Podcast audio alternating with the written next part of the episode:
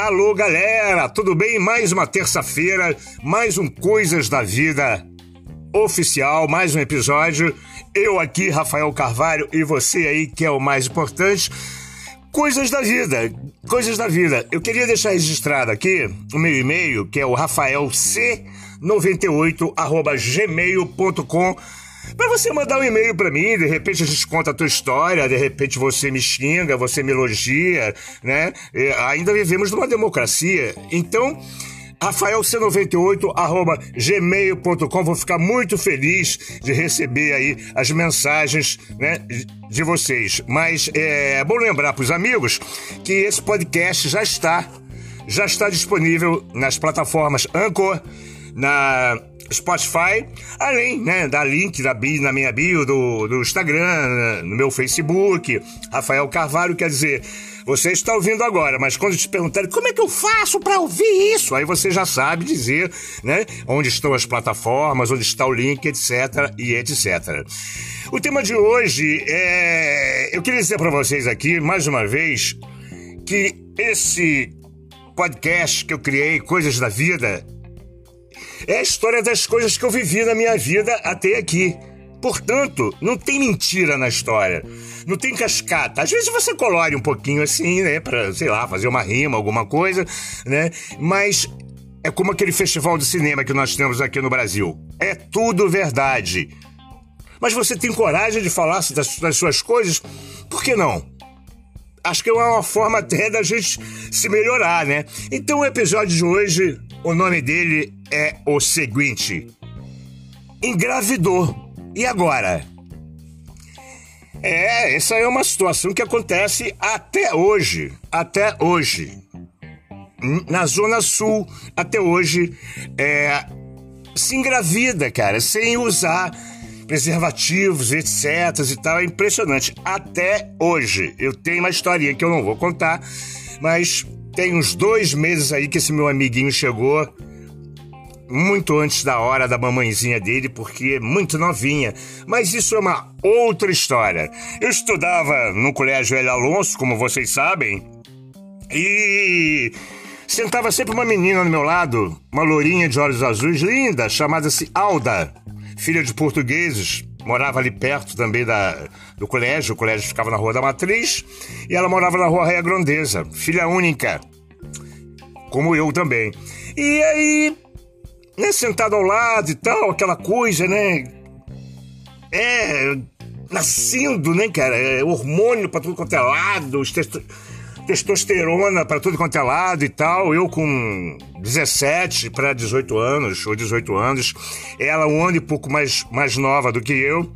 E a gente saía junto, a gente saía, era um tesão enorme, a gente era meio duro, assim, para hotel, e não tinha. É, e, e o que aconteceu? Ela engravidou, quer dizer, nós engravidamos seis meses depois do meu pai morrer. Eu estava fazendo a minha primeira peça de teatro, e no meio dos ensaios, assim, nos primeiros cinco meses e tal, meu pai faleceu, meu pai desencarnou, meu pai fez a viagem lá para o plano superior. E o caraca, eu tava com uma mão na frente a outra na frente também, nada para botar atrás, porque desempregado, um garoto ainda e tal. E meu pai me dizia que enquanto eu tivesse assim essa idade ainda, 20, 20 e poucos anos, ele seguraria a onda, né, para poder estudar e tal. Mas a vida. É, é, o John Lennon tem uma frase que provavelmente não é do John Lennon, que ele diz o seguinte: é, a vida é aquilo que você planeja enquanto a vida acontece do jeito dela. Não é mais ou menos, não é mais ou menos isso, mas é mais ou menos isso sim. Ah, tá. Então beleza. Então é a Alda engravidou. Engravidou. A gente namorava loucamente, quase todo dia, né? E ela jamais podia dormir fora de casa, né? Mas aí ela engravidou, cara. Ela engravidou e eu comecei a pensar o que, que eu ia fazer. Mais uma vez, contar com os amigos. Os amigos estão sempre presentes em qualquer situação. No episódio passado, chamado Amigo é Anjo, no mínimo, no mínimo. Alguns são até arcanjos, né? Mas aí, deixa eu dar um jeito aqui no microfone aqui, que deu uma zebra aqui. Pera aí. Eita, eita. Pronto, beleza. Desculpe aí, galera. É, tecnologia é assim mesmo. Então, o que, que eu vou fazer e tal? Mas acontece que um, um mês antes, não, uns quatro, cinco meses antes, senão a mãe dela já teria reparado a gravidez. É, a mãe dela, portuguesa, né? Daquelas pessoas, né? Bem ortodoxas, bem, bem duras, né? Encontrou comigo e a aula de mãos dadas na Voluntários da Pátria. Para quê, meu irmão? A futura sogra embolachou a minha namorada, a futura mãe do meu filho, no meio da rua e eu fiquei assustado, eu não podia fazer o quê? Eu ia brigar com a velha? É, a mãe da menina, cara, a garota era menor. E aí foi para casa e eu fiquei chocado com aquilo, eu já tava meio apaixonada, ela também. E nem namorar a gente podia, né? Aí seis meses depois engravida. O que, que a gente vai fazer? Eu falei, aí a gente busca os amigos. Fui lá buscar meu querido amigo Álvaro Alvinho Pinheiro Beija-Flor moça que morava, era um dos pioneiros assim da independência. Com 14 anos o cara já, já morava sozinho. Largou a família, não, não foi não, não, nada ruim, mas ele teve a independência dele e se emancipou e foi embora. E morava sozinho. Eu falei, Alvinho, eu tô com uma trolha aqui, braba. Eu, já eu trabalhava no Banco do Estado da Paraíba e lá no departamento jurídico tinha um advogado, doutor Eduardo, que a gente gostava muito do outro. Ele era daqueles paraibanos que poderia ficar 300 anos no Rio de Janeiro, mas jamais ele ia perder o sotaque. Uma pessoa bonachona e tal. E eu contei a história para ele. Eu falei, doutor, eu tô apavorado, eu, uh, eu não sei o que fazer. O que eu fiz até agora foi o seguinte: eu contei a história para ele, que ela sofreu agressão na rua e que se a mãe descobrisse, a porrada ia comer solta, podia acontecer uma tragédia e tal. E eu falei com o Alvinho, Alvinho, tem que segurar essa onda, a... a a, Alda tá lá em casa, mas é, eles, eles conhecem o meu endereço, todo mundo conhece o meu endereço. Você podia, eu podia ficar lá na tua casa com ela e tal. E ele, claro, tranquilo, sem problema nenhum. E eu achei que, porra, que ele ia, fosse negar, porque Simplesmente eu sequestrei a menina e levei pro cativeiro, que era a casa do meu amigo Alvinho, para evitar que a mãe dela matasse a menina de porrada. E já grávida, já grávida de, de quatro meses. Entendeu? E tudo bem, eu consegui isso com o Alvinho. Já, já era uma, uma, uma solução para mim para manter a integridade física, inclusive do meu filho que ia nascer, né? Aborto o quê? Isso nem passou isso pela cabeça, cara. Graças a Deus. Isso nem passou pela cabeça. Se passou, foi assim a 5 quilômetros, porque realmente não, não era uma ideia para colar pra gente, entendeu? A gente já tinha uma outra cabeça, né? E aí eu falei com esse advogado, ele falou: olha, Rafael, a situação realmente é difícil, mas ela tá, ela está com você, os pais delas não sabem endereço, né? Você quer casar? Eu falei, sim, doutor, claro, a namorada tá grávida, eu, eu, eu quero casar, eu, são os meus valores e tal, é, né? E eu quero casar com ela, é a mulher que, que, que eu amo. Então tudo bem, Rafael, vou comprar essa briga de você. A gente vai fazer uma reunião, eu vou ligar para eles, pra você me dar o telefone, eu vou pedir para eles contratarem um advogado, nós vamos todos nos, nos reunir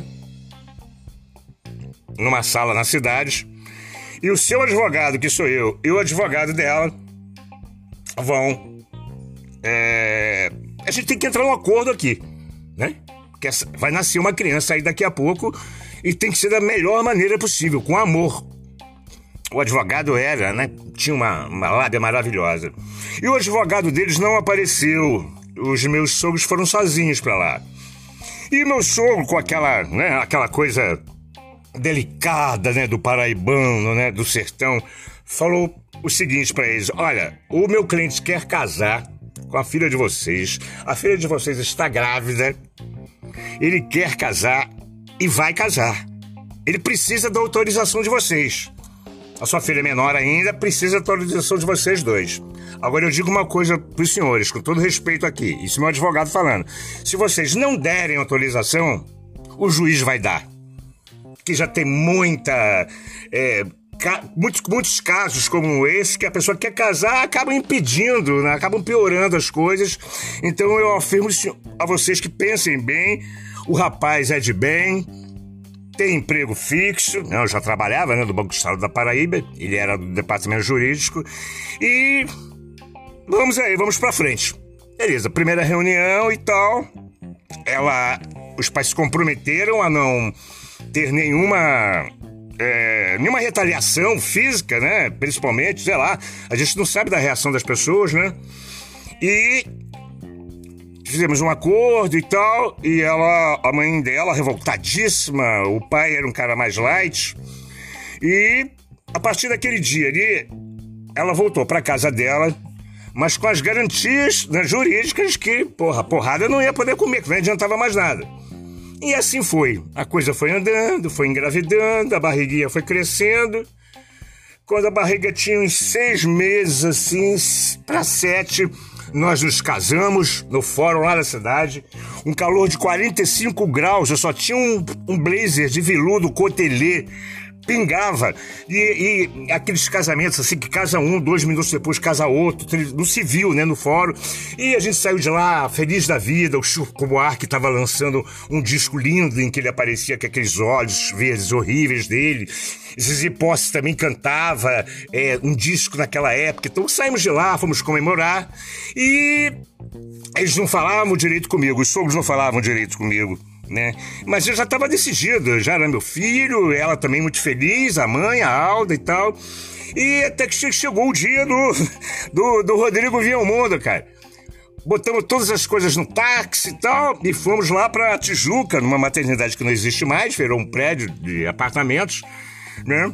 E fomos eu e a Alda, chegamos lá às 7 horas da manhã, que era o dia marcado, e o táxi foi embora e levou tudo da gente, tudo bolsa, bolsinha, bolsão, aquelas coisas né, de bebê e tal, mas como tava meio engarrafado ainda, acho que é Rua Santa Maria, não me lembro bem, na Tijuca, eu ainda consegui bater no vidro do cara. O cara também, porra, podia ter ajudado, né? Pelo amor de Deus, né? Duas bolsas de criança, o que, que ele ia fazer com isso?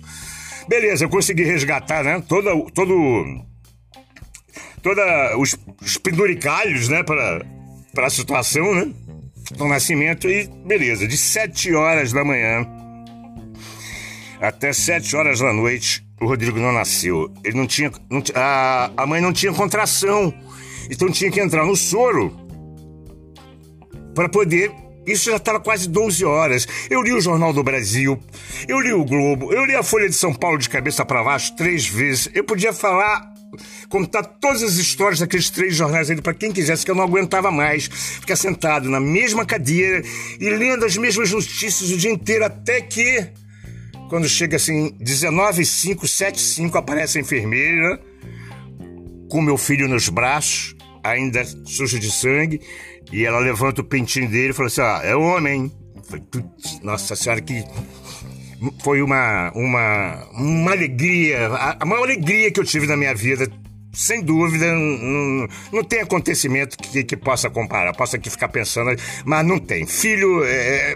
aí eu olhei para a janela né? Onde ela ia ficar no quarto e tinha uma lua cheia do lado esquerdo, cara. Nossa, chorava muito e tal. Mas eu não podia ficar na madrugada com ela porque tinha que ficar a mãe, né? A mãe é que tinha que ficar não podia eu ficar homem e tal. Eu não achei muito ruim, não, porque eu fui para comemorar. Aí, machista? Então, enquanto a mulher está lá sofrendo, você está fazendo festa. Por que, que eu ia fazer, cara? E ficar lá na, porta da maternidade esperando, não, não, tinha condições. Então eu passei pelo meu amigo Jucapato, passei pelo meu amigo, então ligamos para todo mundo e tá, fizemos uma puta de uma festa na casa do Alvinho, celebrando né? A chegada do Rodrigo, que virou o reizinho, virou o reizinho da, da, da, da, da família. A, a, o, meu, meu, o meu sogro e a minha sogra, que nem queriam saber da ideia de ter um neto. A criança já tinha virado santinho, eles são portugueses, falavam muito assim, meu santinho, meu santinho, meu santinho e tal. E a minha mãe nessa história? A minha mãe nessa história? A minha mãe é a melhor avó do mundo, cara, a melhor avó do mundo. Foi mãe com Mamãe, minha mãe foi vó, caramba, com, sei lá, 40 anos, uma coisa assim, né? Então, essa é minha história. É, é a história de como meu filho chegou até aqui. Eu faria tudo de novo porque um cara de 18 anos ainda não tinha cabeça direito, mas graças a Deus eu tinha uma assessoria jurídica boa e meu filho está aí. Aos sete anos nós nos separamos, eu e a mãe dele, nos falamos até hoje. Tá aí meu filho enorme, lindo, maravilhoso, jornalista, um cara que só me dá orgulho. Então a vida tem dessas coisas, né? Coisas da vida. Será que se a gente tivesse procurado um caminho diferente, não teria tanto amor assim como teve durante todos esses anos e como tem até hoje, né? Eu, é o meu único filho e eu o amo muito. Quero deixar também aqui é, né, a, homenagem à minha mãe Rosa, que ainda está aqui comigo, porque como o juiz deu a guarda, para mim é dificílimo acontecer isso, né? E no, no, divórcio, né? Sete anos depois, o juiz deu a guarda para mim e minha mãe ajudou a continuar é, cuidando e educando mas a Alda sempre vindo aqui e tal, porque ela realmente ela tinha condições financeiras pequenas que não dava mesmo para ela se bancar. Mas para mim é uma história que eu fiquei aqui na dúvida, conto no conto, conto no conto, mas eu não tenho segredo para ninguém. E é mais um fato da vida que, quem sabe, pode servir né, para alguém aí. Galera, muito obrigado mais uma vez por essa terça-feira meio nublada, meio ensolarada, mas o importante é que eu, Rafael Carvalho, estou aqui e você, que é o mais importante, está aí do outro lado. Tomara que vocês gostem, se gostarem, peçam para compartilhar, que compartilhar é amar. Galera, Eita, beijo grande, fique com Deus e até terça-feira que vem. Fui, tchau!